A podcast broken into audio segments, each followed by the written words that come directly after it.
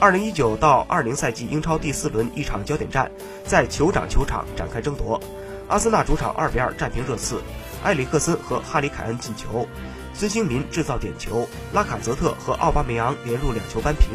阿森纳在英超九月取胜六十场，胜率百分之六十一，高于其他球队。